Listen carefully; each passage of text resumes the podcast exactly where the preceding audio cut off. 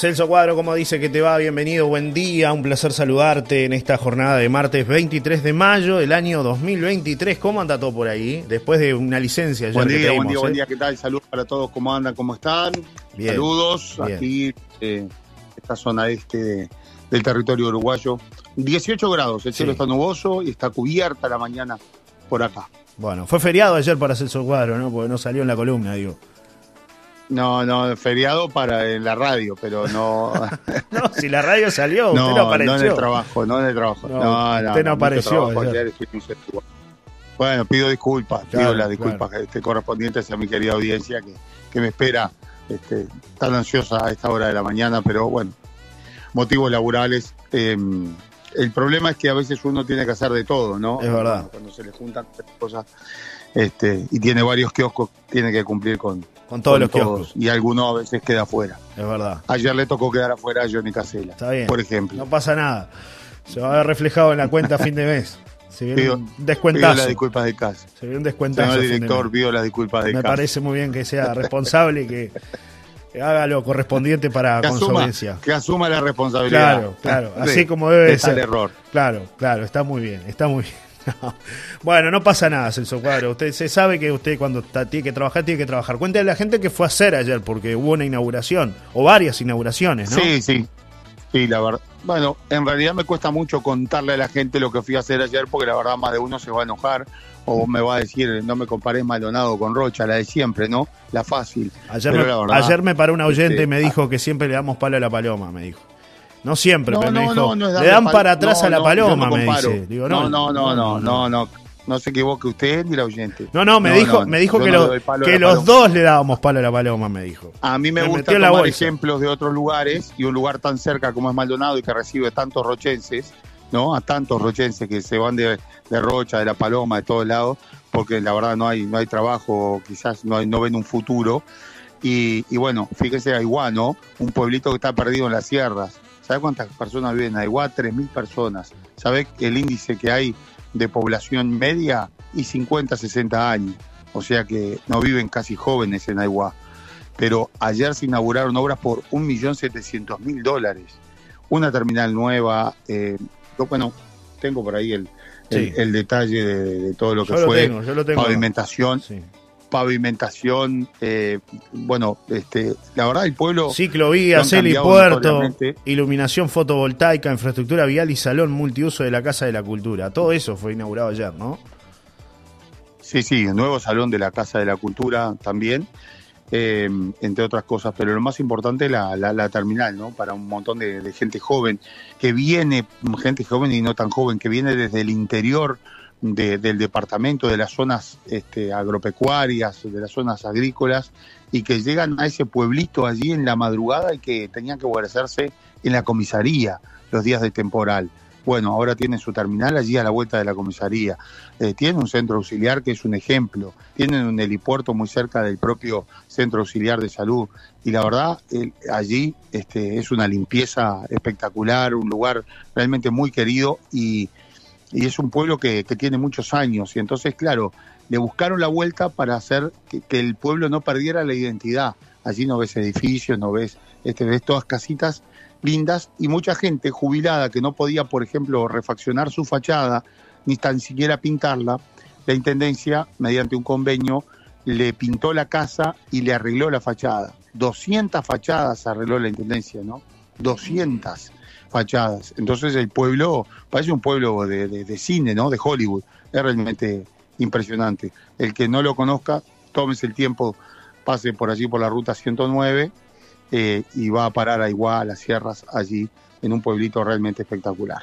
Este, simplemente eso, nada más que, que bueno, y ayer estuvo secretario de la presidencia, la vicepresidenta de la República, el intendente, el alcalde del pueblo. Bueno, la verdad, una jornada realmente de fiesta. 1.700, este, 1.700.000 dólares para la refacción del pueblo Aigua. Muy bien. Bueno, Además está- de haberle entregado Sí. camiones, máquinas, eh, un micro, Mercedes-Benz, cero Sí. kilómetros. Este, bueno, la verdad que Aiguá ayer estaba, De era un día para estar de fiesta, Era no, de sin fiesta. duda. Bueno, la Paloma igual ahora está de fiesta por lo de Jalil anoche, así que aprovechamos a saludar a la Sí, familia claro. de Jalil Elías porque es finalista del programa La Voz Kids entre los ocho mejores, después de más de 2.000 participantes que fueron este, de alguna manera este, llegando a la, a la Voz Kids, se fue cantando, Jalil quedó en la selección final para participar del programa y ayer en una instancia de semifinal por el voto popular fue el primero en pasar a la próxima instancia que es la final el 2 de junio en el Antel Arena. Va a estar el palomense Jalil Elías representándonos en esta edición. Así que una buena noticia, ¿no? Para qué linda, qué linda, qué linda imagen ayer, ¿no? Este allí de de los padres. Estaba el Panza Méndez. Sí, señor, sí, señor. Se sí, la imagen. ¿eh? Querido Panza Méndez, damos un gran abrazo, que además es un gran escucha de la radio. Sí, señor. seguramente, bueno, fue a acompañar allí a, la familia y demás. Este, estaba, y bueno, este, Alejandro, su señora, las dos chiquitas, la verdad, este, fue muy linda esa imagen, ¿no? Este, eriza saber que, que un palomense, un joven, este, llega a, lograr tanto. Así que bueno, toda la fuerza. Y qué linda movida ayer en el cine ahí, ¿no? Mucha gente. Sí, sí, totalmente. Una linda instancia para qué linda movida. Bueno, y hablando de, lindas movidas, hicimos una y tenemos a un amigo que está esperando acá este, su intervención. Eh, se trata del paramédico Enes Echenique que nos acompaña acá en el estudio de él. Buenos días usted a, a, su amigo, nuestro amigo que nos acompaña hoy aquí en el, en el estudio, Celso. Buen día, querido Denis. ¿Cómo estás? Buen día, buen día. Acá estamos con, con Johnny. Este, para hablar un rato. De varios temas. Bueno, muy bien. Vamos a hablar, vamos a hablar de, tema, de temas médicos en esta mañana. Ustedes me escuchan un tanto diferente porque, bueno, este, estamos en, en proceso de reparación de, equipamiento. Hay que decirle a la gente que Celso Cuadro rompió, todo. Se pone a tocar y rompe todo. Hoy no tenemos a Manini, no tenemos a nadie. Así que ah. Este, bueno, pero vamos a tener una linda charla con, con Denis, que además es, bueno, es paramédico, es instructor, eh, hace mucho. ¿Cuántos años, Denis, en, el tema vinculado a, la salud? De la salud del año 98, eh, trabajando en la salud, en, en ambulancia, emergencia. Este, y en el tema de la introducción en reanimación y trauma del año 2009, cuando arrancamos con todo este tema que nos gusta mucho. Este, hasta ahora, hasta ahora estamos trabajando en eso en todo el país. Hemos, eh, recorrido gran parte del país. Este, con el tema de estos cursos de reanimación y primeros auxilios, nos ha permitido conocer hasta el punto más chiquito del país. Y ahí estamos trabajando. Contale un poquito a la, a, la audiencia de qué se trata de esto, es decir, empresas que, por ejemplo, contratan a, este, personas como ustedes especializadas justamente en todo el tema de lo que tiene que ver a riesgos, por ejemplo, en empresas, este, es decir, en em, reanimación, eh, un montón de cosas que encierra todo esto, ¿verdad? Sí, nosotros eh, trabajamos en, dos ámbitos, eh, para instituciones públicas cuando nos llaman, que es en forma gratuita, y después hacemos trabajo para empresas que nos solicitan la capacitación de sus operarios en primeros auxilios, reanimación, trauma, control de sangrado, este, que por ley tiene la obligación de, bueno, de, de lugares agrestes donde la ambulancia demora este, mucho tiempo en llegar, eh, hacer la primera asistencia. Entonces en eso nosotros capacitamos a, todo el personal, en, actuar en un paro cardiorrespiratorio, una muerte súbita, saber controlar un sangrado, colocar un torniquete, qué hacer y qué no hacer en una mordedura ofidio, por ejemplo, cómo diagnosticar y tratar una ACV, eh, una convulsión, eh, diferentes situaciones que pueden comprometer la vida de cualquier persona. Entonces en ese sentido estamos trabajando hace mucho tiempo con empresas en todo el país, que nos contratan y bueno, este, llevamos la capacitación a, cualquier punto. Qué bueno esto, ¿no? Qué, qué, qué, interesante porque estamos hablando de salvar vidas y a veces en cuestión de segundos podemos salvar una vida como podemos cometer un error gravísimo. Tú me dabas un ejemplo bien claro, hace unos días ocurrió un accidente allí muy cerca de, de Chuy, donde, bueno, este, quizás el, el ciclista que chocó tuvo la mala suerte de chocar, pero la buena suerte de que vinieras atrás para poder extraer a esa persona que había tenido un golpe realmente impresionante a nivel del cráneo, que había ingresado a un automóvil por la parte de atrás y que tenía fracturas en las cervicales. ¿Qué pasa allí cuando alguien desconoce esta situación e intenta sacar, por ejemplo, a una persona de un accidente de estas características? Si tendremos que estar preparados, ¿no? Sí, la verdad que uno piensa habitualmente que cuando llega la ambulancia con la sirena prendida es la, la solución a todos los problemas y es todo lo contrario. Nosotros siempre repicamos la misma idea. Desde que llega primero a la escena, el primer respondiente, que puede ser cualquier persona que no trabaja en la salud, hace la diferencia entre la vida y la muerte. Entonces es importantísimo estar capacitados para, para resolver una situación de emergencia. La ambulancia, por supuesto, que tiene que llegar, en algún momento tiene que llegar, por eso se pide llamarla lo antes posible y después hacer la primera asistencia. Lo ideal acá es no agregar más daño de que la víctima ya tiene. Entonces, retirar una víctima de un auto tiene su, tiene su dificultad. Yo si muevo mal una víctima puedo terminar eh, agravando la lesión que la víctima ya tiene. Entonces, bueno, en ese sentido nosotros trabajamos este, con talleres bien didácticos, bien prácticos, para que la gente se comprometa y sepa qué hacer y qué no hacer en, una emergencia. Este, en este caso era un traumatizado que bueno, que hubo que sacarlo con cierto cuidado, con una maniobra que se enseña habitualmente para evitar los movimientos de cuello. Un movimiento, este, un movimiento brusco en el cuello le puede ocasionar a la víctima eh, quedar en silla rueda. Entonces es importantísimo la capacitación, este, mantener la calma y hacer lo que tengo que hacer en ese momento, que es pedir ayuda, cuidarme seguridad primero, pedir ayuda y empezar a actuar con, con esa víctima que tuvo un siniestro de tránsito. Entonces recuerden que... Claro, porque... Sí. Sí, sí, te escucho, te escucho. Que la gente joven de nuestro país, y la, la, principal causa de muerte es el trauma. De 0 a 40 años siguen muriendo los jóvenes de causa de siniestros de tránsito. Hablamos de trauma cuando hablamos de siniestro de tránsito, caídos del moto, caído de un techo, un arma de fuego, herida de arma blanca, etcétera, etcétera. Entonces es importante estar capacitado. sí. Yo te voy a poner un ejemplo claro, eh, este, a ver, porque también está aquello de que, bueno, en realidad nos encontramos con un accidente, ¿hacemos algo o no hacemos nada? Porque después está aquello de que no lo toquen, no lo toquen, pero de repente la persona, el otro día lo hablábamos fuera de, micrófonos, está, a mí me tocó personalmente encontrarme con un accidente con un motociclista, ¿verdad? Un motociclista que había impactado contra una columna. El hombre tenía el casco puesto, se estaba ahogando, pero no solamente eso, el, el, el caño escape de la moto le estaba quemando la pierna y además había caído sobre un hormiguero. Eso fue a la salida de la Paloma puntualmente. con lo cual, con el cuidado necesario, o sea, y allí alguien gritaba, no lo toquen, no lo toquen. Entonces, ¿qué hacemos? Eso se decía. ¿O dejamos que se muera ahogado no, no, con el casco puesto? Eso se decía hace 10 años. No toque el paciente politraumatizado y eso ha cambiado y las guías de trauma nuevas este, lo que lo que buscan es que la gente se comprometa trabajando y haciendo la primera asistencia mientras viene la ambulancia. No es no tocarlo, yo lo puedo tocar, puedo retirar un casco con cuidado, sí, necesito capacitarme. En tres minutos una persona con una herida que está sangrando se te muere delante tuyo. Tengo que ser capaz de controlar un sangrado, colocar un torniquete o hacer un empaquetamiento de una herida para este, salvar la vida de esa víctima. O sea, no lo toquen, ya no corre más. Eso es un, un mito urbano muy viejo que tenemos que descartar. Tengo que comprometerme y tocarlo y hacer la primera asistencia por esa víctima. O sea, no es no lo toque, me tengo que, comprometer con la víctima y hacer la primera asistencia. Eso es fundamental en los primeros minutos. Si estamos hablando de una persona se desangra en tres minutos y yo espero la ambulancia que puede demorar cinco, siete, ocho, diez minutos, cuando llega la ambulancia las probabilidades de vida son cero. Siempre decimos, en, repicamos en los cursos y repetimos lo mismo, que primero está la vida, Segundo está la funcionalidad del cuerpo humano, como quede la víctima. Y tercero recién está la estética, o sea que priorizar siempre primero la vida. Si yo no soy capaz de sacar un casco, cuando llega la ambulancia el paciente va a estar aspirado. ¿Qué está estar aspirado? Que todo el contenido gástrico se fue de la vía respiratoria. Eso es un gran problema para la víctima y para el equipo de la ambulancia, por supuesto, ¿no? Sí, sí, sí, porque se puede morir ahogado y, quizás no por las heridas que tenía, ¿no? Exactamente.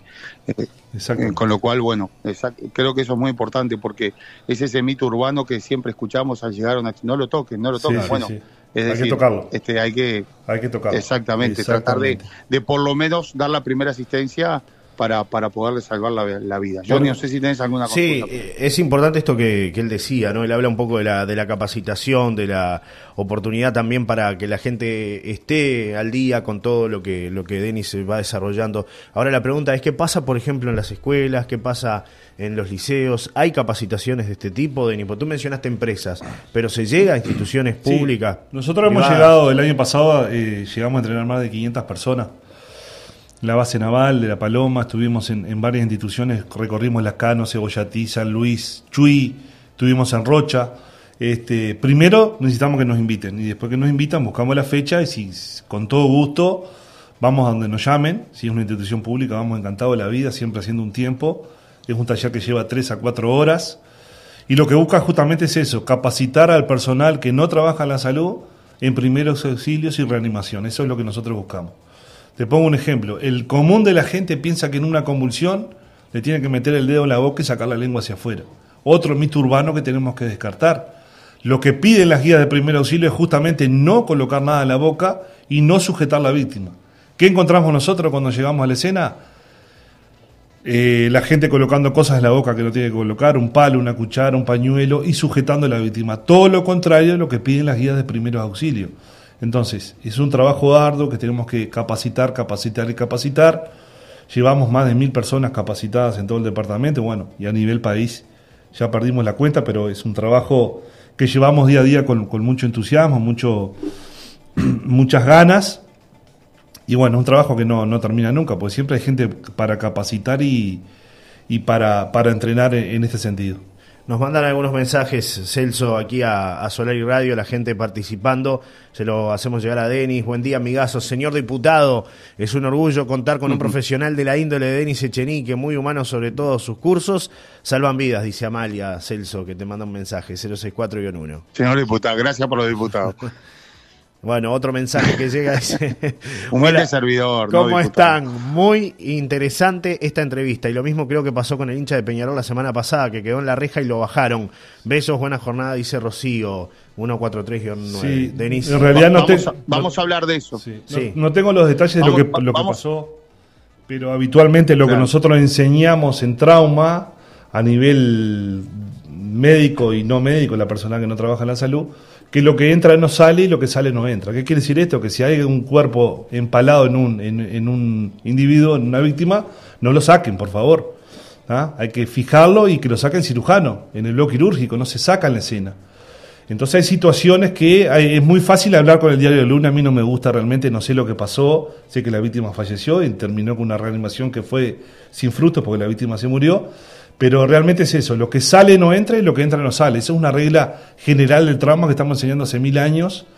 Y a veces, bueno, en, el apuro, el desespero, la situación, tendemos a cometer algún error. Hay que ver la situación como era, qué fue lo que pasó, cómo fue que se procedió, así que no se puede hablar con el diario del lunes. Pero básicamente es eso. Lo que entra no sale y lo que sale no entra. Si yo saco un cuerpo empalado, voy, a, voy a complicar la vida de la víctima. Claro, por ejemplo, alguien que tenga un puñal clavado. Exactamente, que lo saque el cirujano, no lo eh, puedo sacar en. Encontrás con alguien que está con un puñal clavado, no le saques el cuchillo. No, lo que puedo hacer es sacar mis medias, hacer dos rollos y pegarlo con la cinta que tenga y fijarlo para que no se salga. Dejarlo más fijo que nunca. Ah. Y que el cirujano en el bloque lo resuelva como lo tiene que resolver. Acá tenemos excelente cirujano, tenemos un vecino acá, Vintancourt, que es especialista y que lo saque él, que es el que sabe nosotros lo tenemos que hacerlo, llevarlo con vida hasta, hasta Roche y que lo, lo, agarre un cirujano y lo pueda, lo pueda arreglar. Claro. Mandan algunos audios también que escuchamos aquí en Solar Radio, la gente que está participando a través del WhatsApp 098-111-97. Les pedimos como siempre que sean breves en los audios y le damos la posibilidad a todos de, de poder participar. Escuchamos lo que dice un oyente. Ah, muchacha, soy Jesús Pastorino. Yo tuve un accidente en moto en, comando del ejército en la calle Bulegar Artigas y Garibaldi. Y fue con un perro. Venía en motocicleta. Este, venía como a 60, 70 kilómetros por hora. Venía un poquito fuerte yo, sí, porque estaba trabajando de delivery. Y, y se me cruzó un perro de la nada, no lo vi, no lo pude evitar. Y resbalé, deslizé por la calle, me raspé todo, pero se me quedó la moto arriba y el posapié de la, de la, de la parte trasera del acompañante este, se me incrustó eh, en la pierna, este, en el músculo, ¿no? Entonces no podía quitarme la moto de arriba y comencé a sangrar de, como si fueran las películas de esas que te clavan la espada y sale chorro para arriba. Yo no sentía ningún tipo de dolor, pero no tenía fuerzas para sacarme la, la, moto de arriba y estaba sumamente asustado. Este, detrás mío venían todo el, el tránsito que no, no, me pasó por arriba de, pura suerte y nadie frenó a, auxiliarme, a ayudarme. Este, justamente estaban los trabajadores sexuales que trabajan toda esa zona ahí de Boulevard Artigas y uno de ellos cruzó y me ayudó a sacarme la moto de arriba.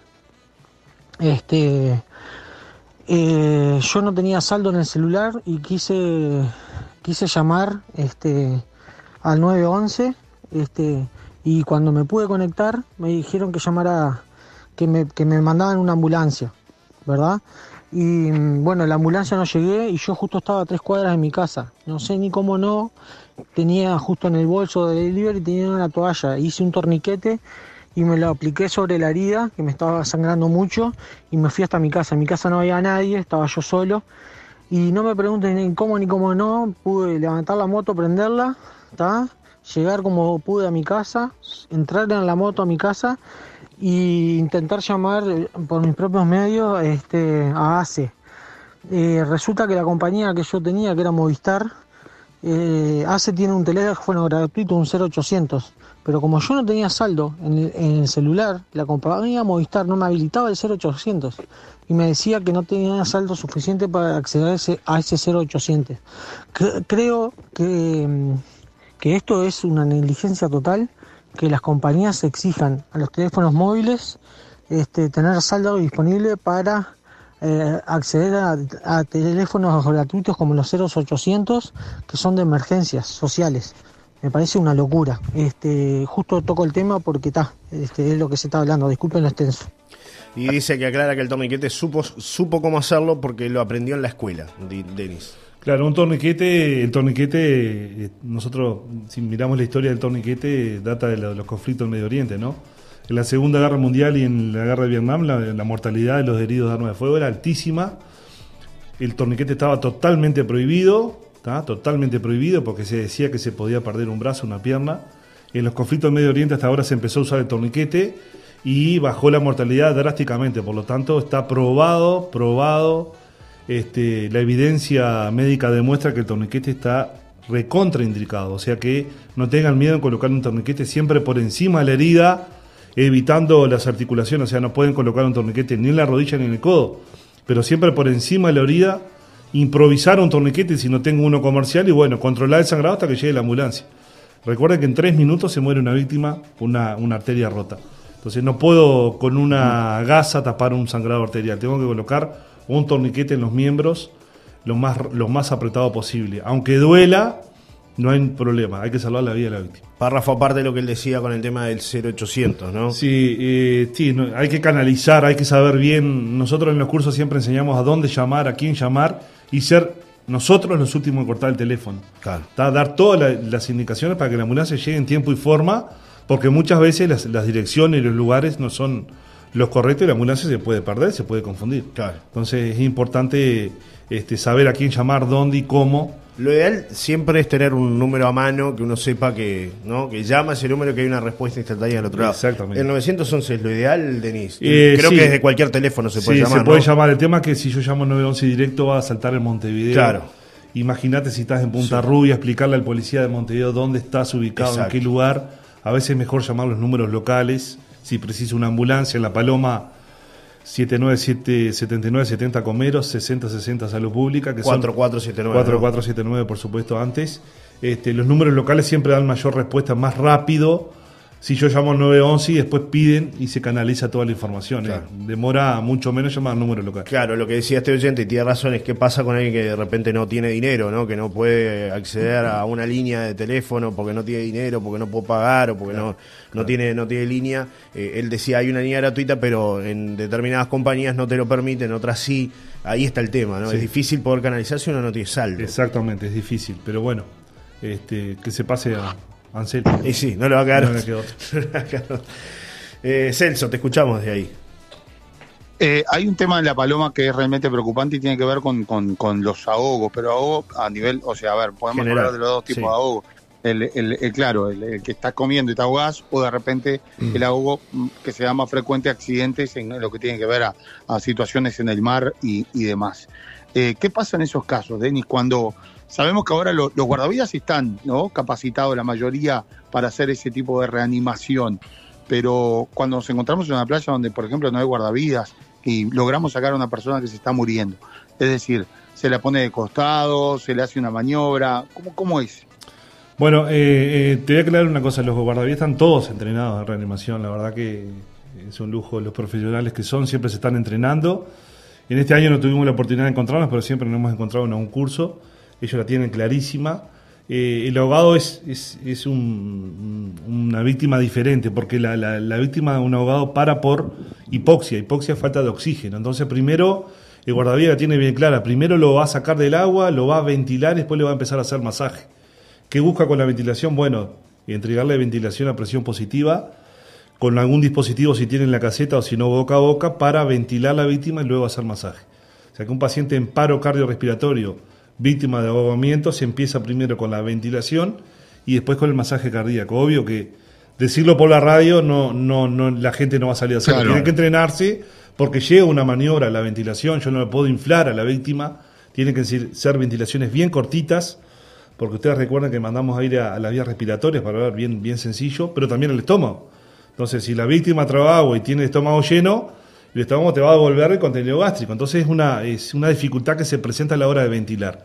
Pero eh, los guardavías están muy bien entrenados. Si, si, no recuerdo mal, tienen un dispositivo para ventilar a la víctima que sacan del agua y luego empezar a hacer masaje. Ellos resuelven gran parte de los problemas en la playa. Son la primera respuesta que tenemos, la primera punta de lanza, digamos, mientras llega la ambulancia y se trabaja siempre de forma bastante coordinada, o sea, tenemos, tenemos este buen relacionamiento con, con los guardavidas. Pero esto como todo, ¿no? Va cambiando, las guías de reanimación cambian año a año y siempre se, hay algún pequeño cambio que hay que estar siempre este, entrenado en este sentido. Claro, que se basan en las experiencias, ¿no? Exactamente, son, hay gente que tiene mucha trayectoria, guardavidas que tienen mucho tiempo en las playas de La Paloma, las conocen como, como con la palma de la mano, o sea, las conocen bien y saben de a qué situación se enfrentan. El, la víctima que sacan del agua, ellos saben cómo, cómo, cómo responder a esa emergencia y la tienen clarísima. Eh, más oyentes que mandan comunicaciones aquí eh, a una nueva mañana, orgullosa de trabajar con un excelente profesional y ser humano. Nos dice Daniela 601-7. Aprovechamos bueno a todos los que quieran plantearle alguna inquietud a Denis, alguna pregunta que tengan vinculada al tema que, está tratando, que bueno, tiene que ver con las emergencias y con todo lo que es la capacitación.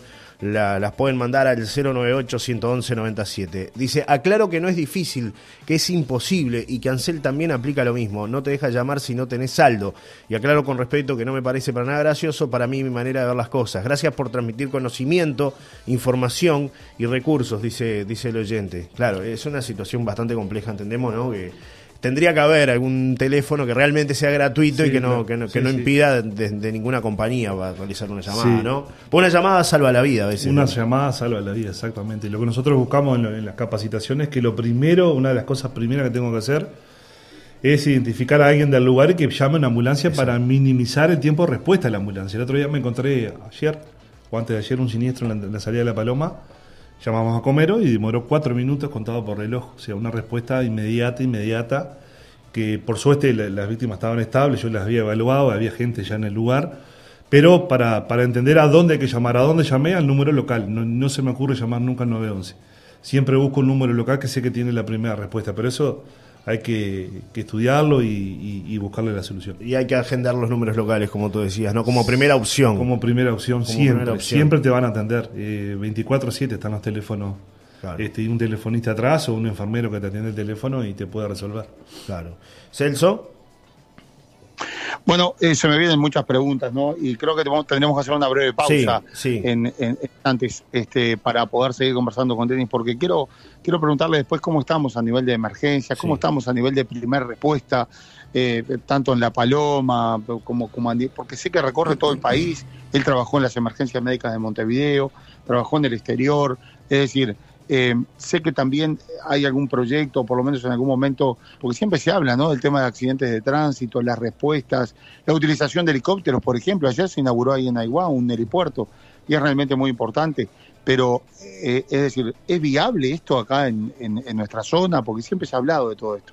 Y bueno, y además algunas consultas también que nos está llegando de, de, la gente en esta mañana este, tan, tan interesante, ¿no? De poder conversar. Y después no quiero terminar la nota sin que antes nos dé algunos tips. Yo sé que es muy difícil a través de la radio, pero por lo menos que la gente lo entienda.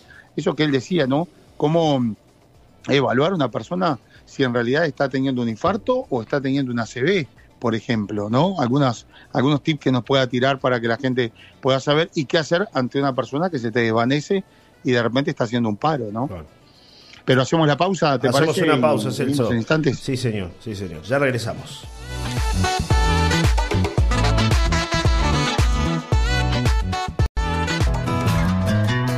Presentó este espacio Jamón Ahumado Picorel. Porque si es irresistible, es Picorel.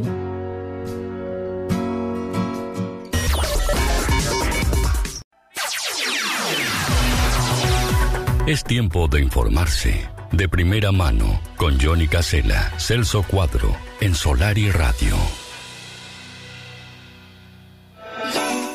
Celso, retomamos con Denis Echenique, el paramédico que nos visita hoy aquí en Solar y Radio. Bueno, gracias a todos por, por los mensajes y la verdad, este, una charla muy, muy interesante con, con Denis. Habría que, que- que- bueno, lo ideal este, sería eh, po- poder conversar más tiempo y además si habrá temas ¿no? que tienen que ver Sí. con, con la salud, los primeros auxilios y demás. Denis, eh, ¿qué podemos hacer ante una situación en la que nos encontramos con alguien que se nos desvanece? Por ejemplo, está aquello, yo, la verdad me encantó esto de, de dar a conocer el tema de, de tirar abajo mitos, ¿no? Es decir, de, yo la verdad, eh, eh, esto de que no, no lo toquen al accidentado, que en realidad tú lo dijiste para aquellos que recién se enganchan, no, hay que comprometerse y hay que tocarlo. El tema del, del torniquete, hay gente que dice, no, no le hagas un torniquete. Hay otros que dicen, eh, lo mordió una víbora y, y bueno, y en realidad hay que chuparle la sangre para sacarle Bueno, el veneno. va- vamos a derribar otro Parate. mito, otro mito urbano. En realidad, cuando A hay ver. una mordedura ofidio, eh, nosotros acá en, en Rocha tenemos dos tipos de ofidio, la, la- la crucera y la, y la yara. Este, son hemotóxicas. ¿Qué quiere decir eso? Que te da un trastorno en la coagulación. Entonces, lo que no debemos de hacer, ahora sí, no debemos de hacer, lo dejo bien claro, es ni un torniquete por encima de la mordedura ofidio, ni cortar ni chupar la sangre como hacía MacGyver. O sea, eso es un mito urbano. Película. Si yo corto y chupo la sangre, el veneno va a entrar por mis mucosas y el que cortó y chupó la sangre se va a terminar comprometido. Entonces ese mito hay que derribarlo, lo que se indica es básicamente el lavado con agua y jabón, el miembro mordido en posición de descanso y llevarlo rápidamente a un hospital. En Uruguay no hay una alta mortalidad por mordedura de ofidio, pero bueno, tenemos que estar atentos y salir lo antes posible a un centro, a un centro hospitalario. Pero justamente es eso, no torniquete y no cortar y chupar la sangre, como vimos en varias películas cuando éramos chicos hace mucho tiempo. Claro, claro. Bueno, eso es muy importante, ¿no? Que la gente lo sepa. Eh, cuando una persona se desmaya, cuando estamos ante un paro, eh, cuando, a- ante Bien. un paro, una situación de paro cardíaco, ¿cómo, cómo, cómo reaccionamos? Es decir, estamos cuando la persona se nos desvanece, qué color tiene esa persona, qué características nos hace darnos cuenta que estamos ante un paro cardíaco. Bien. Primero empezar diciendo que en Uruguay mueren 25 personas por día a causa de muerte súbita. Recordar que la muerte súbita es una muerte inesperada que le puede ocurrir a cualquiera de nosotros. No necesito estar enfermo ni en tratamiento médico. Ocurre cuando el corazón se detiene y no bombea sangre. Por lo tanto, lo primero que tenemos que evaluar es la seguridad nuestra cuando vamos a enfrentarnos a cualquier víctima que está caída en el piso, mirar si no hay ningún peligro para nosotros. Evalúo la víctima boca arriba, la, sacudo por los hombros, señor, señor, a ver si está consciente o inconsciente. Si la víctima está inconsciente, tengo que abrir la vía aérea, hacer hiper- hiperextender el cuello hacia atrás y fijarme si la víctima respira o no respira. Si la víctima está inconsciente y no respira y no veo movimiento de aire, lo primero que tenemos que hacer es pedir ayuda. Pedir ayuda quiere decir llamar a la ambulancia y pedir un desfibrilador, un desfibrilador eh, semiautomático que tiene que haber en lugares públicos.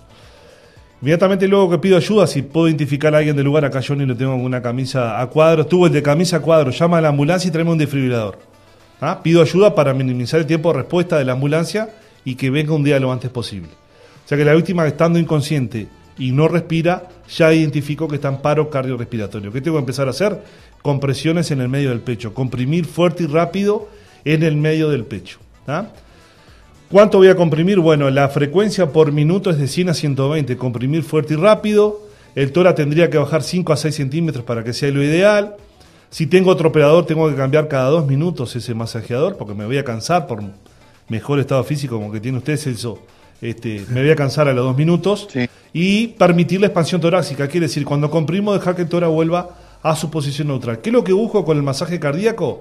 Mandar sangre a dónde? Al cerebro. ¿tá? que es el primero que sufre ante el paro cardiorrespiratorio. Lo que estoy haciendo con el masaje es minimizar la lesión cerebral, o sea que estoy reanimando corazón, pero también cerebro. Sigo haciendo masaje cardíaco hasta que llegue la ambulancia y si viene un desfibrilador, que sería la segunda instancia, o sea, también importante como el masaje, coloco el desfibrilador. que es un desfibrilador semiautomático? Es una computadora inteligente que a través de dos parches que le coloco el lector ha descubierto de la víctima, sensa el ritmo que tiene el paciente o la víctima en paro y si él considera que necesita una descarga, él mismo te va a decir que aprietes el botón de descarga. O sea, me tengo que alejar de la víctima, que nadie toque la víctima y por favor, todo el mundo se aleja, voy a hacer una descarga y aprieto el botón de descarga. ¿Qué es lo que busca esa descarga eléctrica? Para hablar bien sencillo, que la gente lo entienda. Resetea el corazón, resetea la parte eléctrica del corazón y el corazón comienza a funcionar en forma normal. Pero aparte del de, de la descarga eléctrica, rápidamente tengo que hacer dos minutos más de masaje para mejorar esa descarga. Es muy difícil explicarlo por radio, se tiene que hacer en un taller, pero básicamente la importancia del masaje cardíaco es fundamental. Nosotros lo enseñamos siempre a los médicos cuando van a entrenarse con nosotros, personal médico, personal de enfermería, y decimos siempre, siempre la misma frase, una buena reanimación avanzada comienza con una buena reanimación básica, o sea que el masaje cardíaco es prioritario, fundamental. Y la segunda patada, digamos, para hablar claro, es la descarga eléctrica con un DEA. Mientras llega la ambulancia, es muy importante que la gente esté haciendo un buen masaje cardíaco y le haya hecho una descarga con el DEA. Eso eleva hasta un 80% las chances de, de sobrevivir a una víctima. O sea que es importante que la gente esté capacitada en este sentido. Hay algunas consultas, Celso, de la audiencia. Buen día. ¿Cómo sería si te caes, si te, te, tuerces o quiebras? ¿Cómo saber si estás quebrado o no? Yo me quebré la muñeca y cuando caí la dueña de la casa me puso un pañuelo y apretó fuerte. Gracias, pregunta un oyente. Karina. Bien, ante una fractura lo que más compromete siempre, eh, bueno, es el dolor, pero lo que más nos tiene que, que poner en la alerta es la fractura expuesta. La cerrada duele, pero en definitiva tengo que inmovilizarla con lo que tenga, con un pedazo de cartón por abajo, vendarla y llevarla al centro hospitalario. La fractura expuesta es más complicada. ¿Por qué? Porque el hueso sale hacia afuera. Entonces lo que tengo que priorizar es ese control de sangrado si es que está sangrando. Si no, la tengo que cubrir con una gasa estéril y pedir la ambulancia o, ir rápidamente a un centro hospitalario. La fractura expuesta lo que compromete es que la salida del hueso hacia atrás entra el microorganismo y puede comprometer una infección. Pero básicamente lo que compromete la vida de una fractura es el sangrado sin lugar a dudas. Bueno, apliquen un torniquete por encima de la herida y eso le va, le va, le va a cohibir el sangrado. Buenos días, cuando un diabético le baja la glucosa y cae en la calle, ¿qué hay que hacer? Bien, eh, la hipoglicemia es una verdadera emergencia. Cuando le baja el azúcar es una verdadera emergencia. Lo que siempre pedimos, si la víctima está consciente y tolera la vía oral y él te dice que se siente mal, agua con azúcar. El mejor antídoto para la hipoglicemia es agua con azúcar o la bebida predilecta del Celso Cuadro, Coca-Cola. Pero siempre que tolere la vía oral, En una persona inconsciente, por favor, no se les ocurra darle nada por la boca. Siempre se pide líquido porque porque es más fácil de, digerir y otra cosa importante, no podemos poner un caramelo o un bombón. Si la víctima queda inconsciente y está masticando un caramelo, voy a agregar otro problema, la obstrucción de la vía de aire.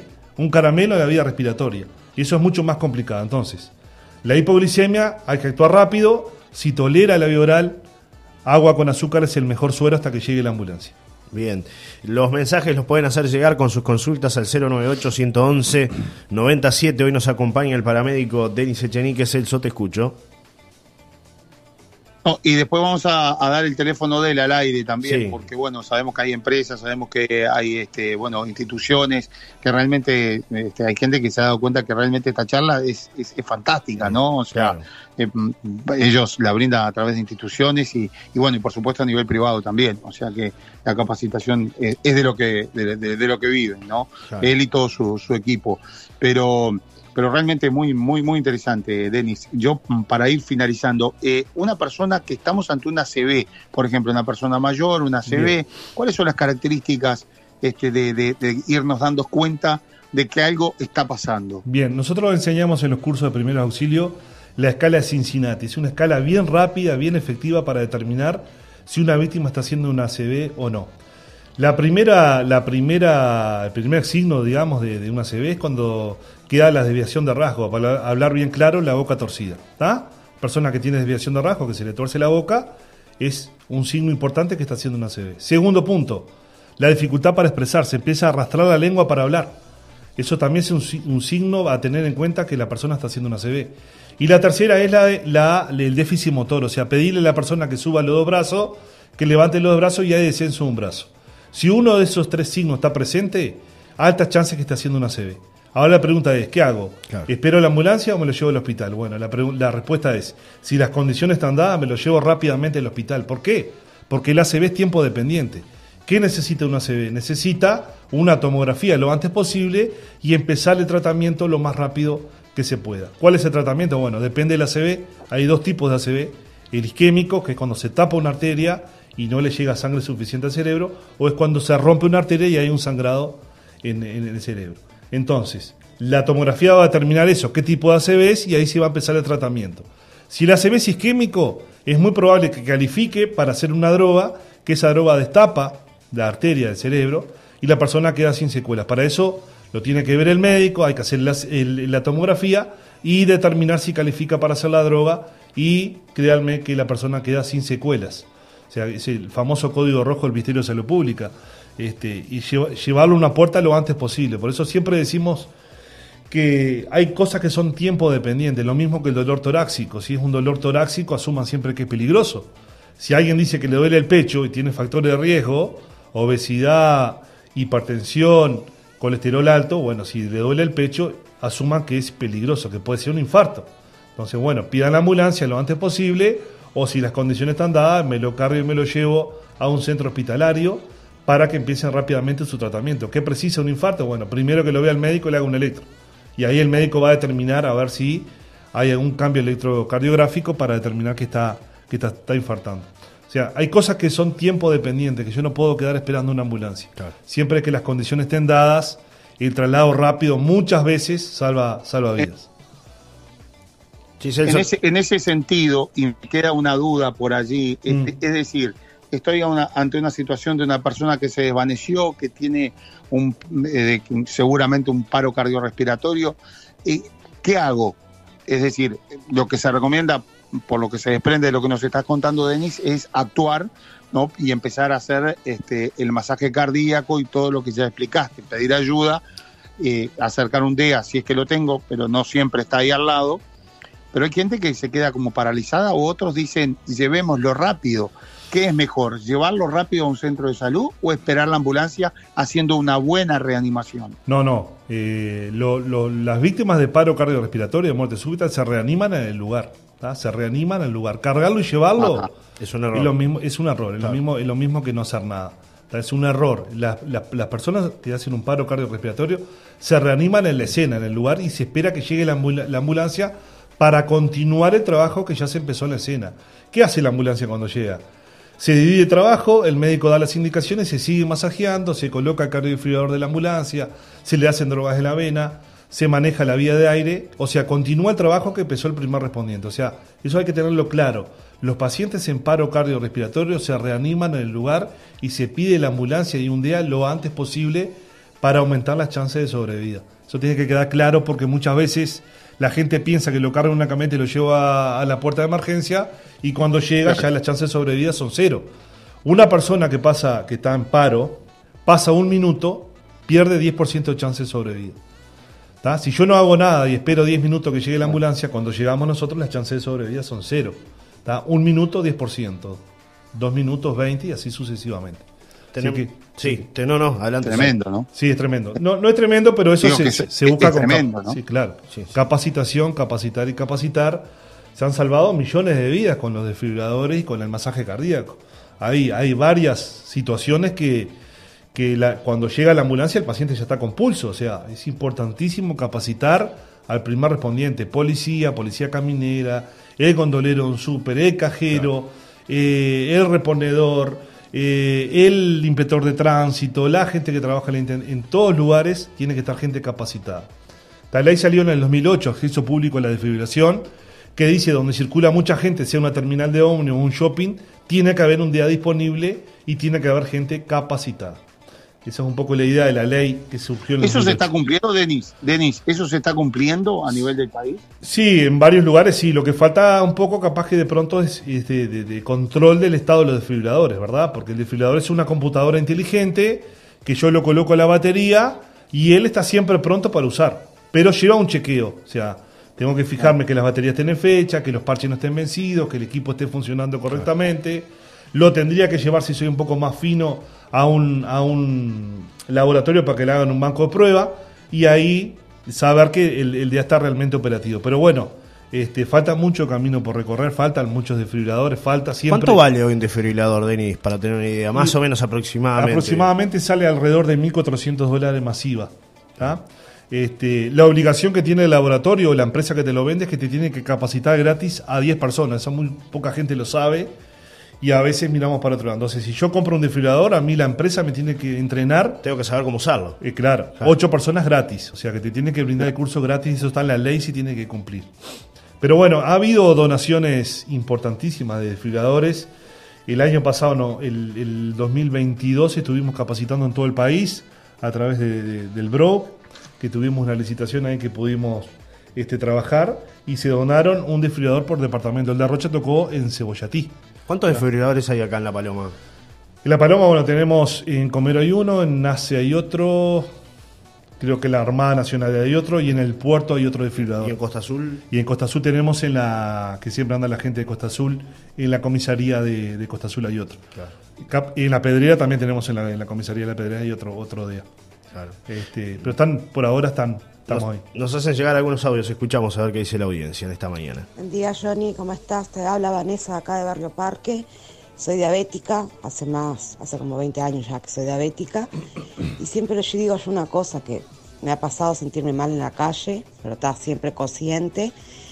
Y está bueno, digo, llevar una pulsera o un collar que diga que sos diabético, algo que vea, que la gente pueda ver. Y ahí mucha gente sabe lo que hacer. Saludos a todos ahí. Sí, eso que decía la... la, la, Así está, mesa 432 2. Saludos a todos y muy buena nota ahí. Gracias, Vanessa. Está muy bien llevar una identificación. Imagínate que llegamos en la ambulancia a un lugar, tenemos una persona en coma. Cuando empezamos a revisarla, tiene una chapa que dice diabético. Lo primero que vamos a pensar es que tiene una hipoglicemia. Le vamos a pinchar el dedo, corroboramos la hipoglicemia y ya empezamos con un tratamiento agresivo en la avena con suero glucosado. Eso facilita mucho el trabajo más que nada de la ambulancia.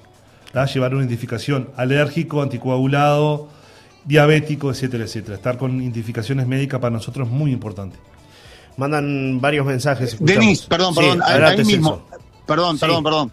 Eh, ahí mismo, me quiero detener en eso. ¿La gente hace eso? ¿Lleva la famosa chapita? ¿Ustedes se fijan en eso cuando llegan y encuentran un, una persona desvanecida? Es decir, el, médico, el enfermero, el, el, paramédico, como en tu caso, buscan este, cuando están ante una emergencia algo que identifique que esa persona es alérgica o es este, o, diabética o algo así? Sí, primero siempre manejamos la parte clínica y rápidamente en la observación del tórax miramos si tiene alguna identificación médica. Muchas veces nos hemos encontrado con alérgico a la penicilina, por ejemplo, eh, anticoagulado, diabético tipo 1, eh, alérgico a la novemina, varias identificaciones médicas este, hemos encontrado. Eso es importante para el equipo de la ambulancia, es muy importante porque a veces tenemos una persona en coma y no sabemos por qué, está inconsciente y no responde. Entonces es importante estar siempre con identificación médica a la vista. Sí, se ve, sí, se ve mucho. Llegan más audios, escuchamos qué dice la audiencia. Hola, buenos días, los felicito por el programa y escuchar las voces de la voz de Denis dando todas las explicaciones tan claras y precisas como son. Así que muy lindo siempre el programa, trayendo cosas muy interesantes. Gracias. Beatriz 649 Raúl. Gracias, Beatriz. Después varios mensajes saludándolo a Denis que ahora los, oh. vamos a leer. Beatriz se agarrará la cabeza, ¿no? Porque mira, los periodistas que ella tuvo que aguantar cuando iba al liceo. Y, ahora el paramédico. Y, una persona que andaba en moto dentro del liceo también. Sí, no vamos a decir quién fue, ¿no? Sí, sí, sí, bueno, era, era, el paramédico y el periodista. Dios mío, Dios mío. Bueno, más comunicaciones que vamos recibiendo, Celso, en esta mañana. A ver qué dice. Buenos días, chiquilines. Eh, buenos días, Deni. Te habla Adriana, la mamá de los Quintana, para que me ubiques. Eh, yo hace cinco años tuve un accidente que se me cayó un portón de hierro de esos donde entran los autos. Este, y realmente las emergencias eh, son muy importantes. Eh, yo casi me amputo la pierna, pero coordinaron todo con el americano y me llevaron y bueno, y hoy cuento con la pierna, aunque tengo cierta dificultad de movilidad, pero sería muy importante tener una emergencia acá en La Paloma porque realmente a veces no sabes a quién concurrir o que lleguen a tiempo. Mi cédula es 739-5 y muchos éxitos, Deni, te lo mereces. Un abrazo apachuchado de la familia Quintana. Muchas, muchas gracias, muchas gracias. Varios mensajes que llegan. Muchas gracias. eh, claro, ella plantea el tema de tener una emergencia móvil, ¿no? Como hay en otros lugares. Eh, ¿Es viable eso, Denis, en La Paloma, en un lugar como este? Y en realidad la, la- la asistencia prehospitalaria en la mayoría se comparte entre Comero, que tiene una Y salud una- pública. y salud pública. ¿tá? Este, podría ser, podría ser en algún momento tener una emergencia médica. Este, lo que pasa es que una emergencia médica no la puedes tener solo para clave 1, tenés que tener una emergencia médica para hacer todo lo que se llama barrido, asistencia. ¿Qué significa barrido? Barrido asiste- es ese dolor de garganta, cefalea, dolor abdominal, que serían clave 2, clave 3. Este, pero tener una ambulancia solo equipada para clave 1, bueno, había que buscar, había que ver, ver los números y es redituable. ¿Qué implica clave 1? Para Clave a la 1 es una verdadera emergencia, cuando corre en peligro la vida. ¿tá? Un siniestro de tránsito, una, puede ser una convulsión, una CB, un paro cardiorrespiratorio, o sea, diferentes situaciones. Por lo general, en Montevideo la- las emergencias médicas, el que evalúa las claves es el, es el médico coordinador. Este, acá lo hace el telefonista que está entrenado en, despachar ambulancias. Varios mensajes agradeciendo la presencia de Denis. Buenos días. Está bueno el tema instructivo y de prevención e información. Tocar estos temas es fundamental. Muy bueno traer a Denis. Otro punto positivo para ustedes. Gracias, sigan así, dicen este mensaje. Hola, Johnny. Muy bueno el programa con Denis. Javier, que también participa 478-9. Otro mensaje dice: La manera de informar claro con argumentos y la comunicación de la comunidad, radio escucha para plantear en tiempo real las dudas, es la potencialización del poder de la comunicación radial, llegando momentáneamente al oído de millones de personas a la vez. Cuando se hace con estos cometidos, es tan gratificante para mí saber que hay gente como ustedes tres que brindan su tiempo y su conocimiento para escuchar y construir. Felicitaciones, gracias, dice el vecino Jesús Pastorino. Y otro mensaje que llega dice: Buen día, muy buena la entrevista, muy educativa, claramente, y muy buenas las preguntas de la audiencia. Saludos de Isabel 897-3. Varios mensajes felicitándote. No, muchas labor, gracias. eh. Este, este, este trabajo nosotros lo hacemos primero que nos gusta mucho la introducción, este, nos gusta enseñar, ser bien claro a la hora de explicar. Los cursos nosotros los hacemos bien, bien didácticos. Este, no estamos con muchas presentaciones en, en una pantalla, la gente se te aburre, se te verdad. duerme, entonces la, la gente grande como nosotros aprende mirando y haciendo, eso lo tenemos clarísimo. Y bueno, tratamos que todos los cursos sean cada vez mejores, que la gente aprenda, que se vaya con certezas y no con dudas. Los cursos siempre empiezan cuando terminan, siempre siempre este, decimos que cuando pasa la puerta y termina el curso es cuando realmente empieza, cuando me enfrento a una víctima y sé qué hacer y qué no hacer en diferentes situaciones. Claro, da para hablar mucho más, Celso, sin lugar a dudas, ¿no? Es una charla Sí. espectacular con Denis, lo vamos a invitar otra vez, porque Yo- además yo- Denis, hay que decir que estaba en su día libre y se tomó el tiempo de, de venir a conversar con Sí. nosotros, ¿no? Sí, Celso. Claro que sí, hace tiempo que teníamos pendiente esta, esta conversación y la verdad que bueno, es un placer, verdaderamente, no solamente recibir a un gran amigo en nuestra casa, sino que también este, poder escucharlo, ¿no? Porque además estas charlas, yo quiero contarle a la audiencia que salen muchas veces, este, en- en- a ver, en, En el momento asado. que compartimos, ¿no? Para asado, familia, verdad. demás. Este, y siempre decíamos con Johnny, qué interesante es llevar a Denis que nos cuente esto mismo, pero en la radio, ¿no? Es decir, y evacuar muchas dudas que, que tiene la audiencia. Así que la verdad que, bueno, este, un abrazo grande a la distancia a mi querido amigo, que además con quien compartí vacaciones. Sí, este, eh, Yo quiero cerrar con una anécdota. Te salvó la vida. interesante, Que, que- que es un placer ir con Denis este, de vacaciones. Fuimos con las familias a, a Brasil y la verdad este, me sentí muy, muy cuidado porque, porque bueno, yo sufro la gota, ¿no? Que es el tema de los, de los este, ¿no? Eh, del ácido úrico. Y este, y bueno, y Denny, digo, bueno, la verdad que me, me está molestando bastante, me estaba complicando las vacaciones. Y allí en un hall de un hotel colocó un, hizo una especie de sillón de emergencia y este, y allí ante la pasada de la gente yo con un suero y mis hijos mirando y Denny me estaba cuidando ahí de madrugada. Así que la verdad, Dios esta es una de las tantas anécdotas que tenemos de, de una vida juntos. Ay, sí, sí, sí. sí. Este, y tratamos de convencerlo. Quiero tratamos de, agradecer públicamente. claro, tratamos de convencerlo ahora para que no vaya a otro viaje. sale con un maletín, no, perdón, no Sí. cualquiera sale con un maletín lleno de inyecciones. Mi, mi hija me decía, pero papá, este, Denis está lleno de inyecciones, de vacunas, me decía. Sabía lo que iba a hacer. Tremendo. Sabía lo que se enfrentaba, ¿no? Tra- Totalmente. tratamos de convencerlo ahora para que nos acompañe, pero no, no hubo caso, no, no. Pero difícil, ¿no? Porque realmente sabía lo- sa- necesitamos a sabía lo alguien que se así. podía enfrentar. Mucho trabajo, mucho trabajo. Necesitamos algo así en el próximo viaje de Solari, ¿no? Que, que- que- que está ahí Sí, a la vuelta de la sí, esquina, señor, ¿no? está invitado, está invitado, pero está invitado, Él dice que tiene mucho nos da trabajo. seguridad. Claro, fundamental. Mandan otros mensajes, dice, muy bueno el programa de hoy, los nervios no me dejan hablar. El primero de mayo del 2021 logramos salvar la vida de Leonardo de un ACV hemorrágico. Muy agradecidos siempre, nos dice Liliana, que nos está acompañando. Liliana Sierra, Muchas le mandamos gracias. un beso grande. Liliana. Eh, y gracias por estar ahí. Un beso grande.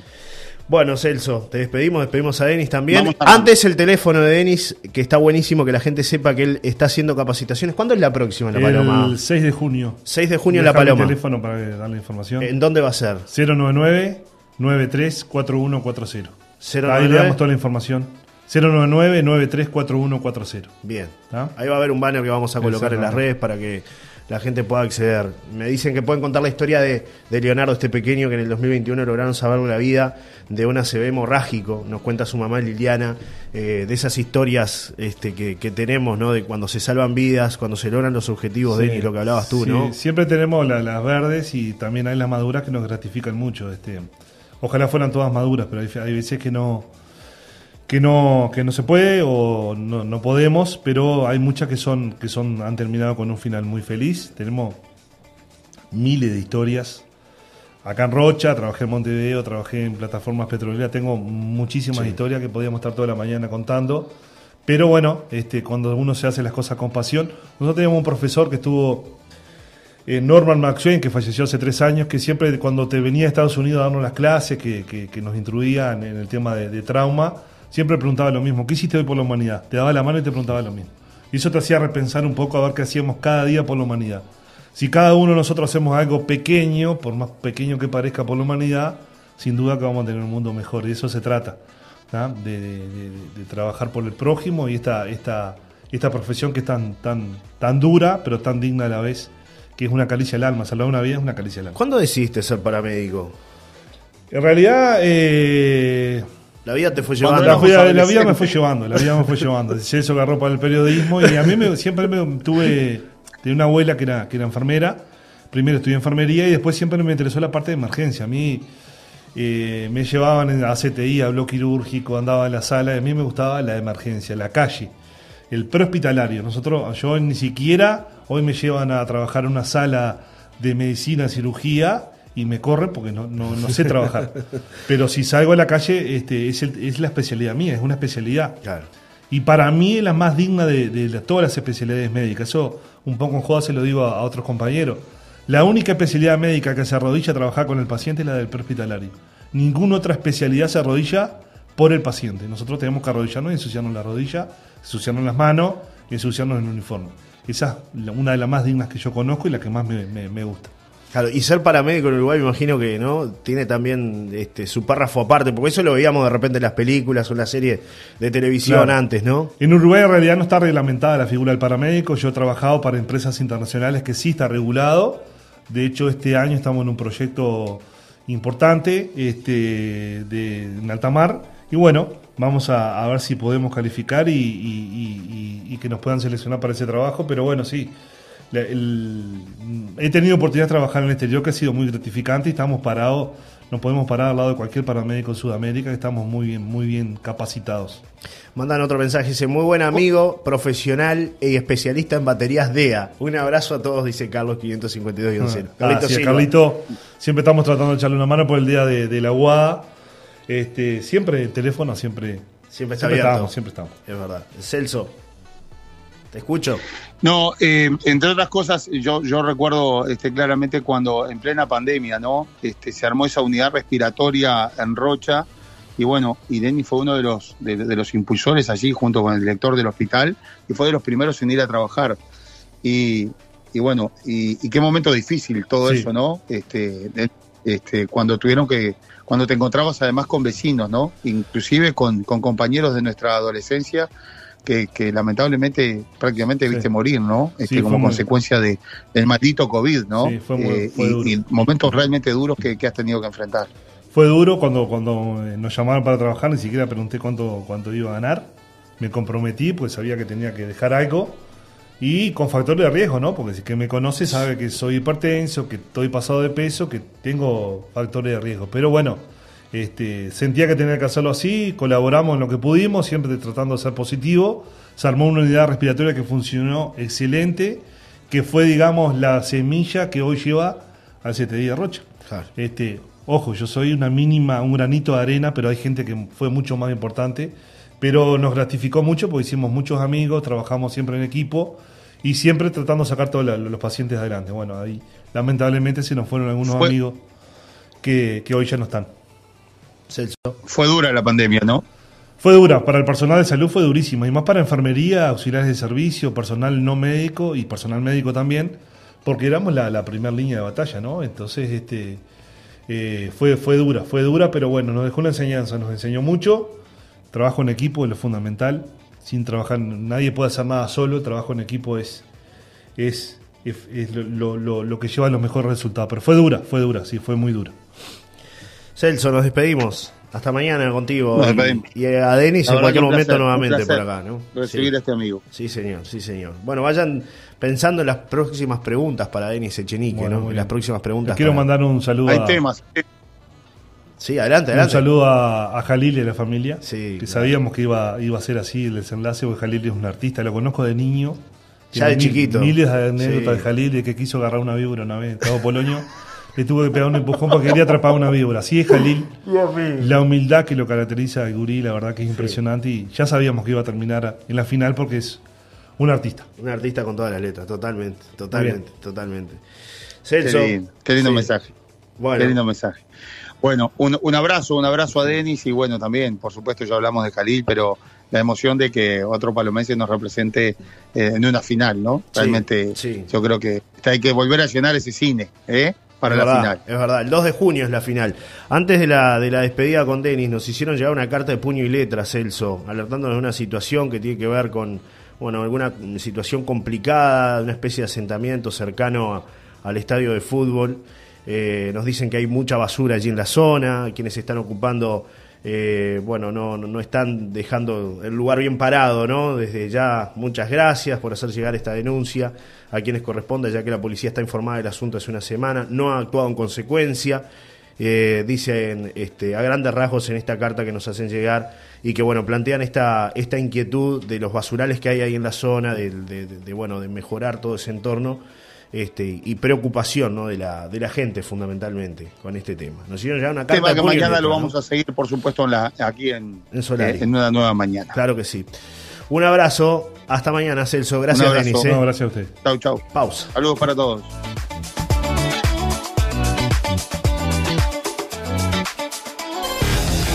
Presentó Aguabá. Una oferta para que te preguntes, ¿cómo haces Alberto? Llegó la hora de renovar tu baño. Oferta por tiempo limitado. Te esperamos en Pioneros 46, Costa Azul, 7,55 metros cuadrados de